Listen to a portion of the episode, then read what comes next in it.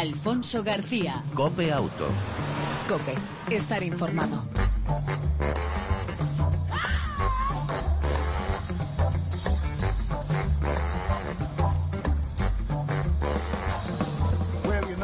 Hola, ¿qué tal? ¿Cómo estás? Bienvenido una semana más a este tiempo de radio que lleva por nombre Cope Auto. Tiempo de radio dedicado al mundo del motor, tanto en las dos como en las cuatro ruedas. En el control técnico, todo un lujo. Nuestro copiloto de hoy, Pedro Díaz Aguado. Al volante, ya sabes, en el saludo y en el arranque de Alfonso García. Hoy es un día especial. En Copiauto cumplimos contigo 200 programas. Gracias eh, por seguirnos. Y sin más dilación, arrancamos.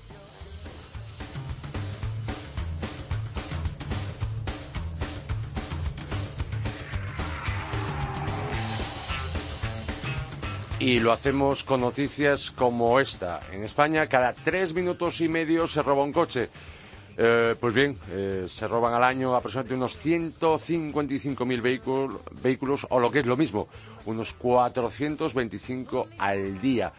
Ya, la mayoría de los sustraídos se acaban vendiendo eh, fuera de España, Marruecos o, o Europa del Este, preferentemente. El pasado año el ranking de los coches más robados fue el siguiente. Primero sea León, segundo Volkswagen Golf, tercero la sempiterna Serie 3 de BMW, cuarto Ibiza, quinto Passat, luego el sexto el Megane, séptimo el A4 y eh, cerrando hasta esos 10 coches más robados en España, eh, pues estaría el Fiesta y el Ford Focus. Decir que los eh, lugares más frecuentes para robos, centros comerciales y parking públicos. Y decir que los eh, coches robados no se incrementan a todos. Eh, la póliza en 20 euros.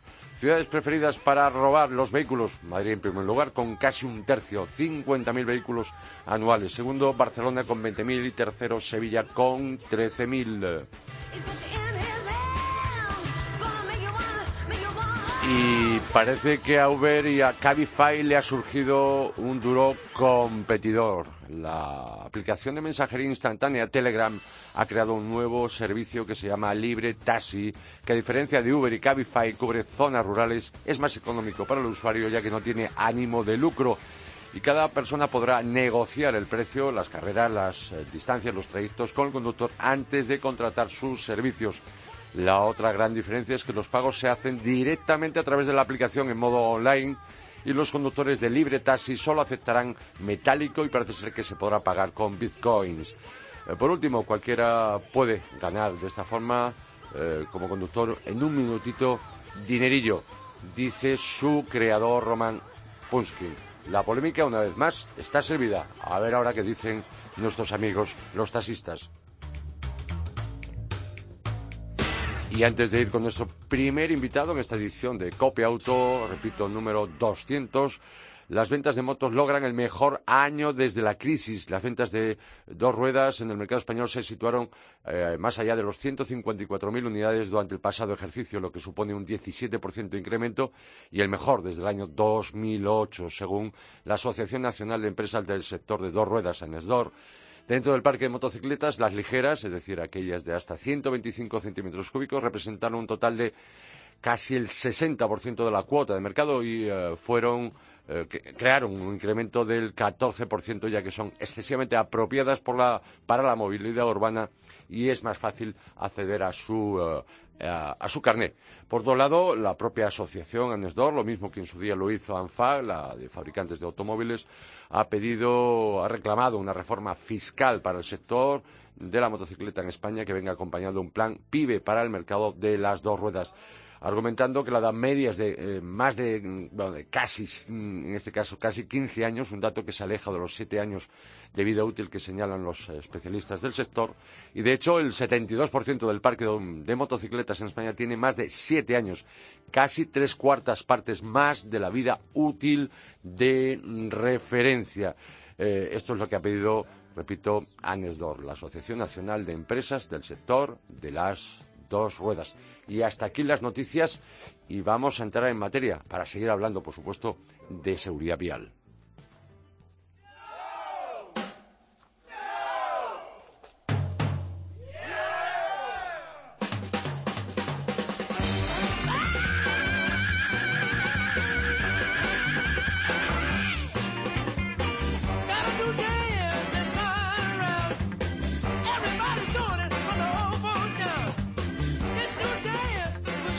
Sabes eh, que en este programa nos gusta hablar de su día vial, pero sobre todo lo que nos preocupa a los conductores, ya sea de dos, cuatro o más ruedas. Ayer se presentaba una original iniciativa para mejorar la seguridad vial en desplazamientos o en esos desplazamientos a la hora de compartir eh, coche. Esta nueva iniciativa se llama, este nuevo servicio se llama Autocar. Y nuestro invitado fue el padrino, en este caso. Mario Arnaldo, presidente de Automovilistas Europeos Asociados. Buenas tardes, bienvenido a Cope Auto. Muy buenas tardes, Alfonso. Eh, encantado de estar con todos los amigos de, de Cope Auto y contigo. Muchas gracias, para nosotros todo un placer. Decía, eh, Automovilistas Europeos Asociados apadrina esta iniciativa de Autocar. Eh, Mario, ¿en qué se diferencia este servicio de coche compartido? Pues fíjate, Mm, yo decía ayer en la presentación que hace 40 años yo no tenía todavía carne de conducir y yo no sabía que estaba realizando economía colaborativa. Al hacer autostop a la salida de Madrid para que y montarme en el coche de alguien desconocido por compartir gastos o ahorrarme ese gasto para ir a las discotecas de la sierra, ¿no?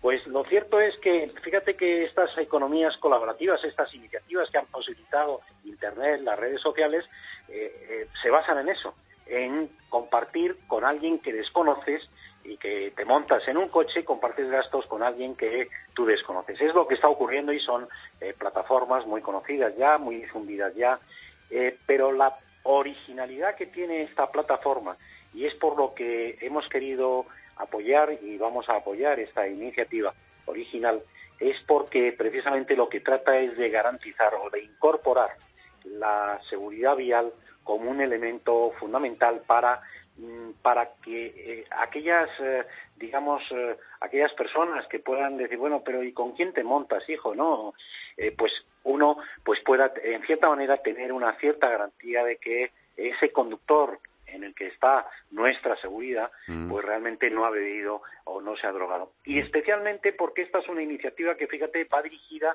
de forma temática. Son plataformas de, de, viajes compartidos de forma temática, porque está pensado, pues hay un área que es para precisamente eh, eh, festivales o conciertos de música que es un es, es espeluznante los datos cuando hemos estado analizando y ver decir bueno pues es que esto es muy interesante. Tú fíjate que cada año en festivales en, en vivo con datos de etiquetea que es una eh, plataforma de tickets de venta de tickets los 50 festivales de música más grandes de España superan o mueven 3 millones de espectadores. Por ejemplo, algunos casos tan conocidos en el top 5 nacional, que es el informe, el último informe de la Asociación de Promotores Musicales, pues por ejemplo, el Pablo Almorán, Almorán, que es un cantante conocido, ha movido 500.000 espectadores, 9.615 por concierto, o el barrio 336.000, 6.000 por concierto, o Fito y los Vitipales. Y si ya vamos al, al top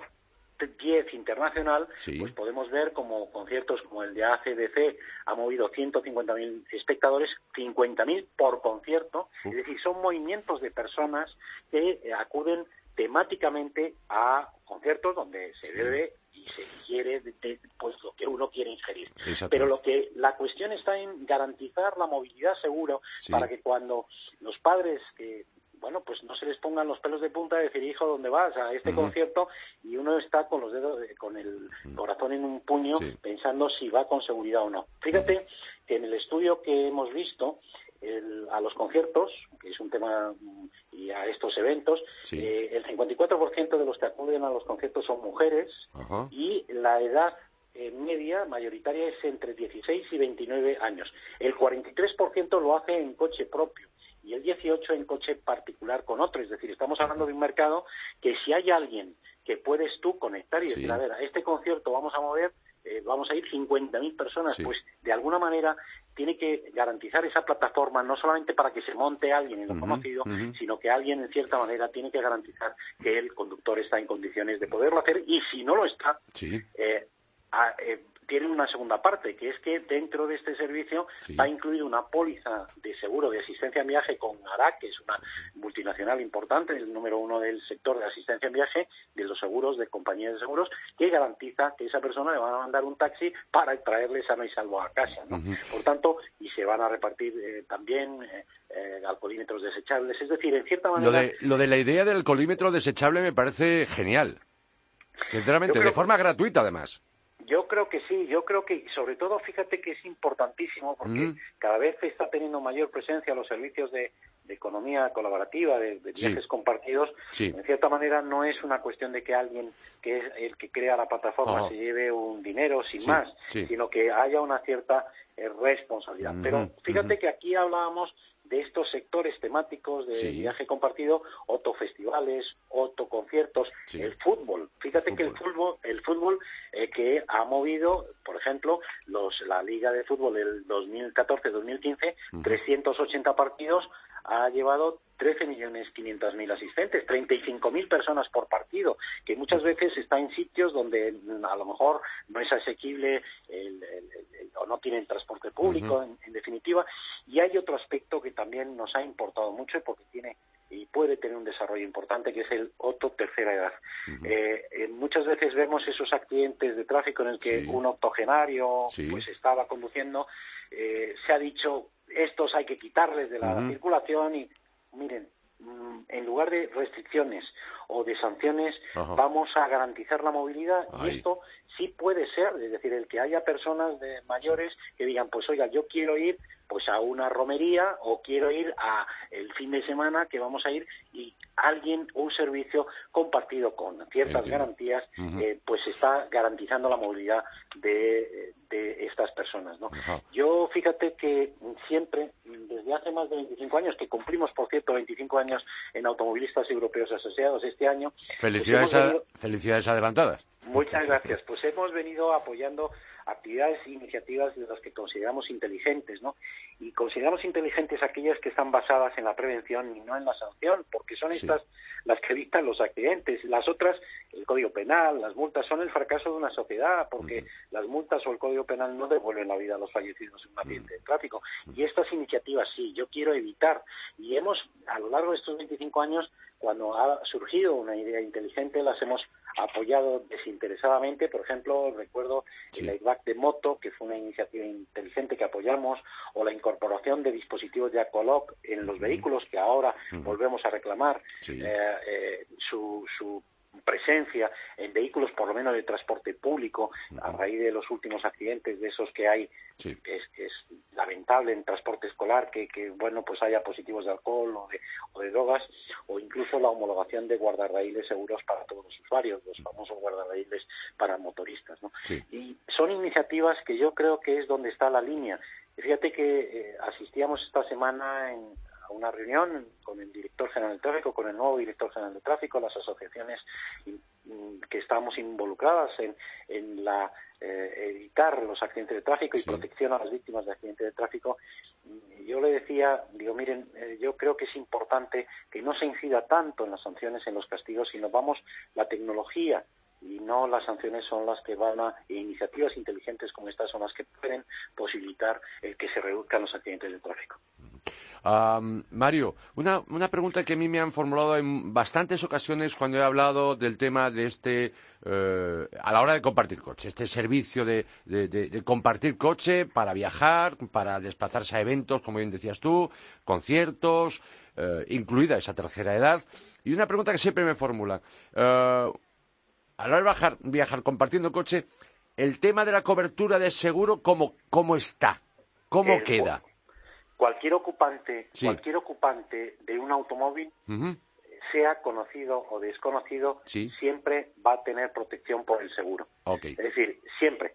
Incluso aunque ese conductor que conduce ese coche vaya borracho o drogado. Es decir, la víctima de un accidente de tráfico siempre va a estar cubierto. ¿eh? Cuestión distinta es el conductor, que ese queda excluido de la cobertura del seguro. Pero siempre va a tener esa protección.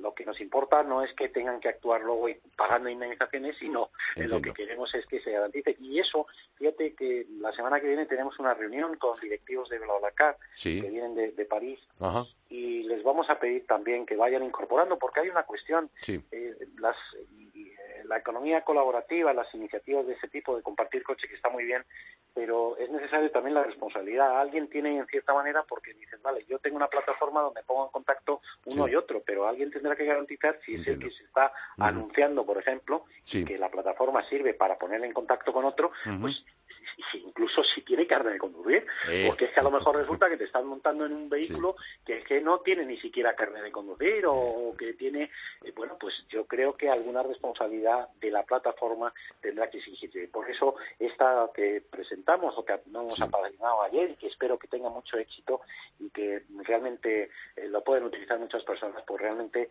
eh, sirvan para, para eso, para sensibilizar y para decir, usted, aunque sea en los eventos la gente mayor, gente discapacitada, que puedas compartir. A lo mejor, tú fíjate que hay muchas personas también que, bueno, pues que puedan tener, viajen en vehículos especiales para viajar con, con sillas de ruedas y demás. A lo mejor puedes también utilizar el compartir eh, vehículos, ¿no? Y en este sentido yo creo que hay iniciativas que son muy importantes y sobre todo en, en áreas temáticas como es el sector que yo fíjate que me he quedado muy muy sorprendido por la cantidad y cada vez más ¿eh? la cantidad de, de personas que se mueven en estos conciertos que muchas veces están fuera y que no hay transporte público y que eh, de alguna manera eh, para disfrutar pues hay que garantizar de alguna manera la movilidad segura de estas de, de estos eventos ¿no?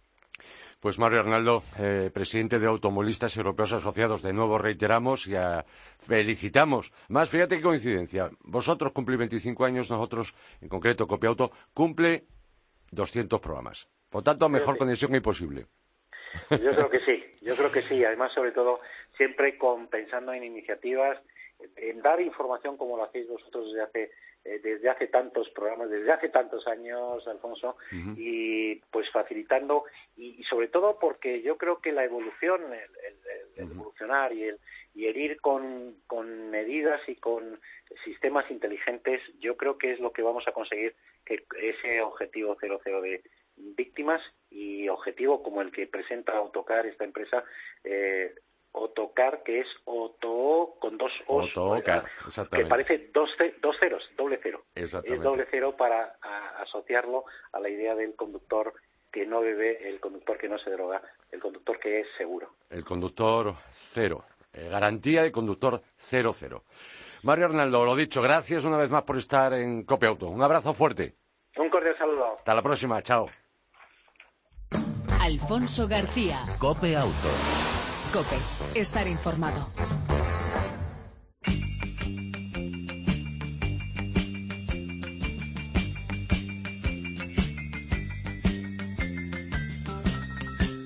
De las cuatro ruedas de Cope Auto pasamos a Cope Moto, a las dos.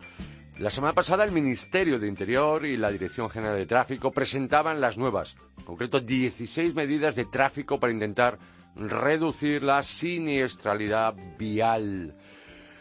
Y queremos conocer la opinión de Juan Manuel Reyes, presidente de la Asociación Mutua Motera. Juan Manuel, buenas tardes, bienvenido a Copemoto, Copeauto. Hola, buenas tardes, ¿qué tal? Eh, Juan Manuel, eh, de entre esas medidas, eh, ¿qué opinión os merece la colocación de bandas sonoras en esas carreteras de doble sentido, esas bandas sonoras, esas guías que crean una vibración al, al vehículo, pero ¿qué pasa con las motos? Pues con las motos pasa desafortunadamente lo de siempre, que cualquier medida que implique una modificación de la uniformidad del firme, eh, en, el sentido de reducir la adherencia de este o, de generar una, una, falta de uniformidad del asfalto, pues, pues implica un, empeoramiento de la seguridad vial, porque puede poner en riesgo la, la, estabilidad de la motocicleta y, lógicamente, pues, pues puede provocar un accidente directa o indirectamente. De manera que, que cuando esto todavía sí se hace en el margen de, la carretera, como se hacía hasta ahora, pues tiene menos problemática porque, porque normalmente no se circula por ahí, pero claro, cuando se pone en el centro de la carretera, pues lógicamente ahí sí que es verdad que en cualquier adelantamiento o, o en cualquier maniobra que se tenga que hacer de emergencia, pues puede provocar precisamente lo que no deseamos, que haya una falta de estabilidad, una falta de adherencia y nos vayamos al suelo y se produzca un accidente. El problema que estamos teniendo con este con esta nueva dirección eh, nos da la impresión de que es lo que pasó con la anterior. Es decir, que no, no se cuenta con los usuarios a la hora de, de pensar en medidas que mejoren la seguridad vial. Nosotros siempre hemos defendido medidas que sumen, es decir, que, que siempre aporten más seguridad a todos los colectivos que usamos la carretera, especialmente a los más vulnerables, pero nunca en detrimento de ningún otro colectivo. Y bueno, pues, pues esta medida nos da la impresión de que, de que no, no se ha tenido en cuenta los usuarios más vulnerables, que somos los ciclistas y los motociclistas. Mm. Y bueno, sí. Sí, eh, Juan Manuel, eh, esas bandas sonoras, guías, como las que hablamos llamar, que, eh, bueno, tiene ese ancho de huella de unos 20 centímetros, como decía el Ministro Interior, y un 1,2 centímetros de profundidad, que intencionadamente tienen, bueno, el objetivo de reducir salida de vía, que sí sería para otro tipo de vehículos, no para las motos, y obviamente las colisiones frontales, pero no para las motos. Ah, eh, ¿Os han atendido, habéis elevado algún tipo de, de, de cuestión a la DGT, al Ministerio Interior al respecto? Bueno, sí, nosotros eh, a la Dirección General de Tráfico le hemos solicitado que se reactive el Grupo de Trabajo 52, que es el grupo eh, que se creó en el año 2007, pues precisamente para tratar la problemática de la moto y que fue tan fructífero en, en, aquellos primeros años porque dio lugar al Plan Estratégico de Seguridad Vial de la Motocicleta. Sí. Y bueno, pues lleva parado prácticamente cinco años. Se ha convocado tan solo un par de veces en, la legislatura anterior y, ha sido al final un poco por justificar el, el que se nos llamaba, pero sin que se concrete absolutamente nada y, nosotros venimos, seguimos insistiendo en que la seguridad vial es un problema de, de todos, que provocamos todos, empezando por los usuarios y terminando por la administración, y que todos tenemos que colaborar. Y, si no hablamos, si no colaboramos en este trabajo, va a ser difícil que realmente se, se resuelva el problema. Y con medidas unilaterales que, que, en las que no se tiene en cuenta eh, la opinión siquiera de, todos los usuarios implicados, pues difícilmente se, se va a llegar a una solución. Eh, eh, hablábamos de 16 medidas de tráfico presentadas por parte de la Dirección de Tráfico junto con el Ministerio de Interior, con la nueva dirección del Ministerio de Interior. Ah, una de ellas es la que estamos comentando, pero ¿qué más echáis en falta o cuál sería la valoración de la Asociación Mutua Motera al respecto de esas medidas? ¿Qué echaríais en falta y qué otras ideas aportaríais a la DGT? Bueno, eh, casi que, me gusta empezar por las que valoramos positivamente. Y es que eh, por fin eh, se han decidido, la administración, la administración se ha decidido a invertir un poco en infraestructura. lamentablemente poco, porque, porque claro, la inversión que se está planteando es desde la Dirección General de Tráfico, que tiene competencias en tráfico, pero no, no en infraestructura. Y es verdad que, que algunas de las medidas son muy interesantes porque estamos hablando de, de bueno, pues precisamente de señalizar y de advertir tramos conflictivos, cruces, incorporaciones, etcétera, incluso con señales luminosas, con sensores de presencia, etcétera, que, bueno, nos parece una aplicación de nuevas tecnologías muy interesante para la seguridad. Y por la parte negativa, pues que en, el, en relación con la moto, dentro de esas 16 medidas, prácticamente ni se menciona. Tan solo se habla de más control. Es decir, no se habla de mejora de la infraestructura, no se habla de instalación de sistemas para protección de motoristas, eh, que entendemos que eso depende del Ministerio de Fomento, pero si estamos hablando de una actuación de la Administración en general, de forma conjunta, mm, entendemos que, que, la DGT no debería estar haciendo planteamientos unilaterales de, de, su parte, sino que se debería de trabajar nuevamente conjuntamente, no solo con los usuarios, y también, sino también con otras administraciones.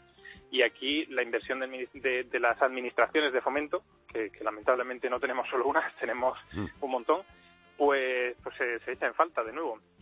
De manera que, que sí, es verdad que podemos valorar positivamente en el que, el que se va a hacer una inversión en mejora de infraestructuras eh, en seguridad pasiva y en, seguridad, mejor dicho, en seguridad activa eh, importante, eh, pero, pero nos sigue faltando la parte del usuario. La moto, como digo, prácticamente no se ha mencionado más que para decir que nos van a controlar más. Yo ya no sé qué nos van a controlar más si, si no paran de, controlarlo todo. Cada vez parece que estamos en un gran hermano. Han llenado las carreteras de cámaras, de radares, de todo, y a pesar de eso la siniestralidad sigue subiendo. Es decir, que, que realmente las medidas coercitivas no son la única solución, porque hace falta una solución de infraestructura, de formación, de, concienciación, de educación, de concienciación a todos los niveles, no solo de los usuarios, sino también de las administraciones y, y de, los funcionarios y de las personas que trabajan para la administración, eh, mediante contratas o subcontratas, de manera que, que, bueno, echamos mucho en falta eso, el, que la administración se abra de nuevo a, poder hablar con los, con los usuarios, a poder trabajar conjuntamente y el que se tenga en cuenta los usuarios más más vulnerables y que más porcentaje de, víctimas aportamos a la carretera, que somos los, motociclistas, por desgracia. Además, eh, coincide en el día de hoy, Juan Manuel, que la reunión y presentación de resultados de ANESDOR, de la Asociación Nacional de Empresas del Sector de Dos Ruedas, han pedido, eh, además eh, las cifras, eh, ha sido el mejor año de venta de motos, el pasado, desde la, que arrancara la crisis en 2008, han pedido un PIB y una reforma fiscal para la moto en nuestro país. ¿Qué opinión os merece? Pues estamos totalmente de acuerdo con, la Asociación de Fabricantes e Importadores, porque eh, la moto sigue siendo la gran olvidada de, pues, de la última legislatura y desde luego de todos los últimos planes PIBE. Es que, es que no se ha tenido en cuenta la moto prácticamente para nada, más allá de la moto eléctrica, que, hoy por hoy lamentablemente es testimonial. Eh, pero lo que es la, moto tradicional, la moto de motor de combustión, eh, ha sido la gran olvidada. La, DGT no para de publicar estadísticas en las que eh, parte de la culpa, entre comillas, se achaca a la antigüedad de los vehículos. La moto padece mm, pues ese problema también porque porque con la crisis se ha se ha hecho el parque se ha, se ha hecho cada vez más viejo. Y sin embargo los planes pibes últimos que han ido muy dirigidos al tema no solo de la contaminación sino de la mejora de la seguridad de los vehículos pues la moto no se ha tenido en cuenta en absoluto.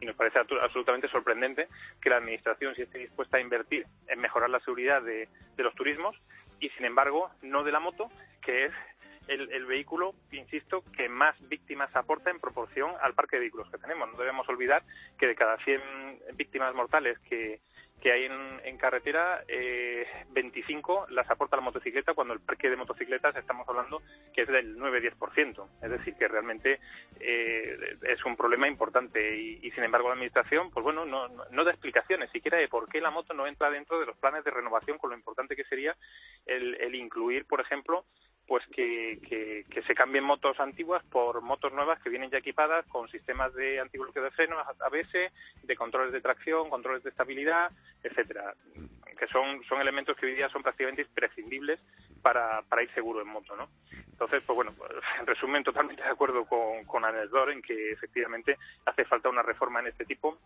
o sea, en este ámbito y en el ámbito de los impuestos que somos los grandes discriminados. La moto paga proporcionalmente pues como 10 veces más eh, impuesto de circulación que, un coche. Y no sabemos, no entendemos muy bien por qué a los, coches pagan en función de potencia fiscal y las motos no pagan en función de potencia fiscal, sino en, función de cilindrada, cuando es totalmente absurdo. Exactamente. Pues Juan Manuel Reyes, eh, presidente de la Asociación Motomotera, esperemos que mm, dejéis de ser los grandes olvidados, eh, que las dos ruedas dejen de ser las grandes olvidadas, que la moto sea eh, como el resto de los vehículos que ocupan la vía y, por supuesto, sus, usuarios. Esperemos que, algún día se den cuenta de que, bueno, sois protagonistas como el resto de los vehículos. Juan Manuel. Esperemos, que sí. Muchas gracias y ráfagas. Muchísimas gracias a vosotros, ráfagas. Un saludo, chao. Un saludo, hasta luego.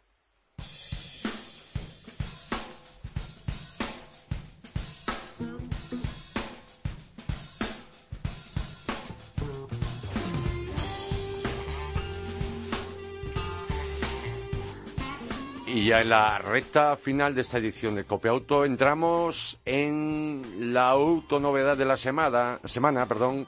Hemos probado el nuevo Renault Zoe 40, el utilitario eléctrico de la marca del Rombo, que ahora incorpora una nueva batería de 41 kilovatios hora que le permite alcanzar una mayor autonomía de 400 kilómetros homologados en las mejores condiciones imposibles de conseguir. Por lo tanto, la realidad es que permite una autonomía que no está nada mal de 300 kilómetros reales.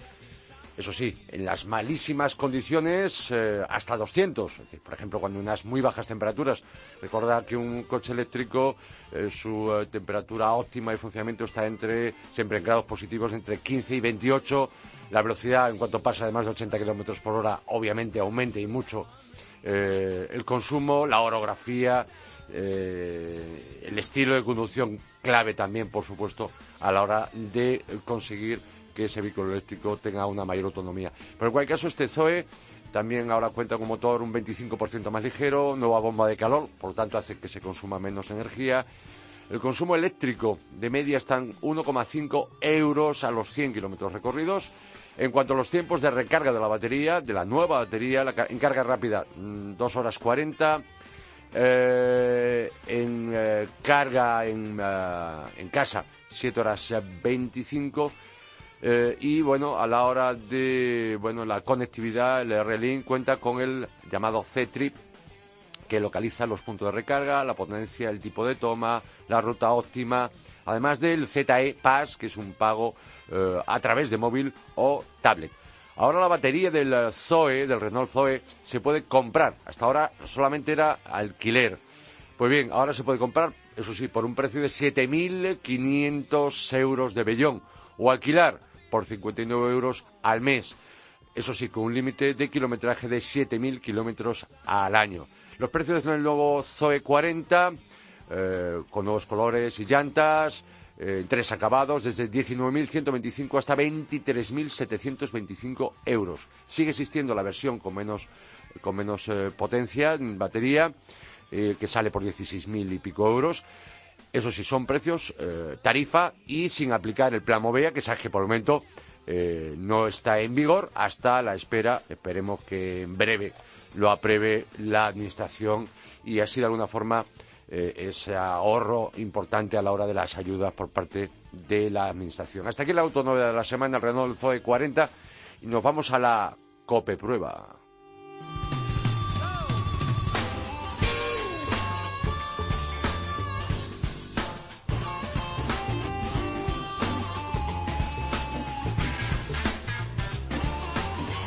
En la COPE prueba de esta semana probamos el Audi Q2, el más barato, el hermano menor del Q3, en su motor 1.6 TDI 116 caballos. Eh, hemos probado esa versión eh, del modelo de la motorización más asequible a la espera de que llegue el que será más barato todavía, el gasolina 1.0 TFSI de 116 caballos. En cuanto al espacio interior, decir que está homologado para cinco ocupantes, pero las plazas traseras no brillan por espacio en ancho y menos para las piernas. El maletero tiene una buena capacidad, pero de serie lleva kit repara pinchazos, cosa que sabe que no nos gusta nada. No hay rueda de repuesto. Es un tocamino más bajo de lo normal, eh, que se lleva en, la categoría, es un poco más alto que un A3, su postura al volante es un poquito más alta que en el compacto, pero es buena esa postura de conducción, además confortable en marcha. El um, Q2 eh, es muy agradable conducir, la carrocería balancea poco, gracias también a las ayudas de conducción, la dirección notable en, precisión y comodidad en maniobras, eh, resulta progresiva y con buen tacto de conducción, sobre todo en carretera. El motor diésel 1.6 TDI 1600 de 116 caballos, conocido en todo el grupo, lo llevan desde Volkswagen, Seat, Skoda, como el propio Audi en, este Q2 es muy suave de funcionamiento y agradable, gasta poco, en ciudad en torno a los 6 litros, en carretera eh, sobre los 5 litros eh, de gasoil, siempre hablamos de velocidades legales.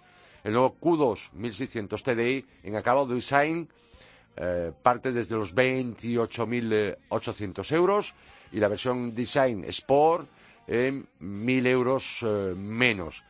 Eh, este Q2 es similar en cuanto a precios a un Sportback con esta motorización. Eso sí, si lo queremos equipar con lo último en gadget eh, tecnológicos, el precio se eleva, como es habitual en las marcas premium. Y hasta aquí la prueba, la COPE prueba de esta semana, el Audi Q2 1006 TDI 116 caballos, hermano menor del Q3.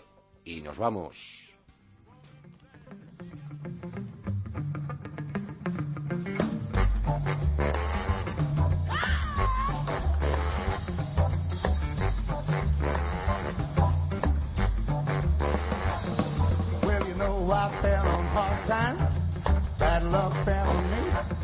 Como siempre en el control técnico, todo lujo, Pedro Pérez copilotando esta edición número 200. Repito, que cumplimos contigo y te damos las gracias por seguirnos. Si ha sido de tu agrado esta edición, te esperamos la próxima semana. Mientras tanto, ya lo sabes, si puedes, disfruta de tu vehículo y de los tuyos. Chao, el saludo y el abrazo de Alfonso García. Save your good intentions for somebody you can trust. Cause once you hand it over, you know you won't see me so don't you